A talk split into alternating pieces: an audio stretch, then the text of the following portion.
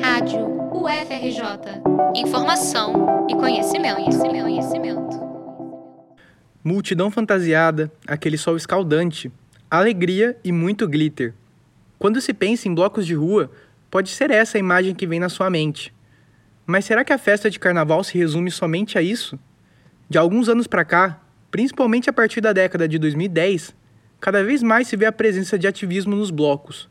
Cartazes com dizeres como não é não, a bandeira LGBT, da luta antirracista ou de partidos e coletivos marcam presença em folias por toda a cidade. Então, em meio à festança e à curtição, ainda sobra tempo para ser político? Para Vitor Belar, pesquisador da Universidade do Estado do Rio de Janeiro e autor do livro Cidade Pirata, o carnaval pode sim ser político. Ele diz que existe a falsa ideia de que o momento precisa necessariamente ser festivo, alegre, do campo do turismo ou do espetáculo. Na verdade, o pesquisador explica que a festa pode existir também para reverberar tensões, algo que o carnaval sempre fez. É, o Rio de Janeiro sempre teve no carnaval a expressão também da sua rua, das suas questões afrodiaspóricas, dos seus imigrantes, dos excluídos, dos anônimos, das figuras que não estão necessariamente numa narrativa de país higienizada, classista, racista. Então ele revela algumas feridas, algumas tensões que a cidade vai ter, então a política vai estar essencialmente nisso, nessa disputa. Uma das principais atitudes políticas que se pode ter no carnaval é o simples ato de ocupar a rua para aproveitar o bloco. Segundo a professora e pesquisadora da UFRJ, André Estevão, a população se apropriar de um lugar público e usá-lo de uma forma que não é a usual, por si, já é um ato político. Que o carnaval ele sempre teve essa dimensão política, porque é, ocupar a rua de forma lúdica, ocupar a, a rua, o espaço público com música, com dança, com manifestação cultural, sempre foi político.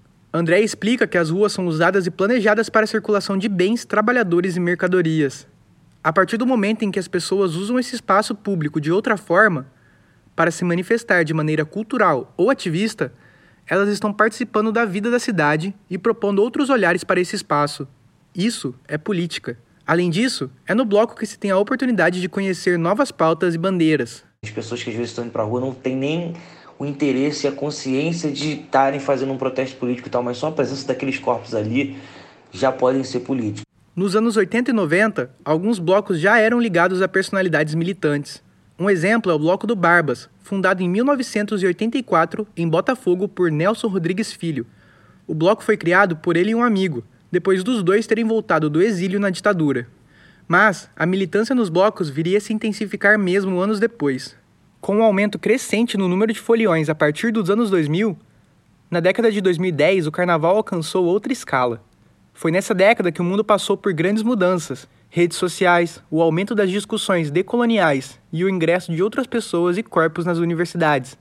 Também foi nessa década que a cidade do Rio de Janeiro foi ocupada pelos mega-eventos, como a Copa do Mundo e as Olimpíadas.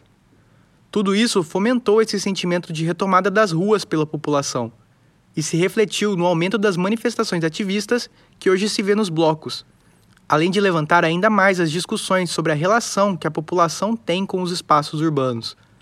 No Carnaval de 2023, mais de 400 blocos vão desfilar pela cidade do Rio de Janeiro, trazendo a população para o lugar que é dela por direito. Reportagem de Gabriel Ikegami para a Rádio FRJ.